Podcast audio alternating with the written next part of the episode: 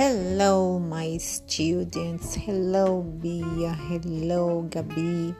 I hope you are enjoying your day. Have a very nice day. God bless you. Bye.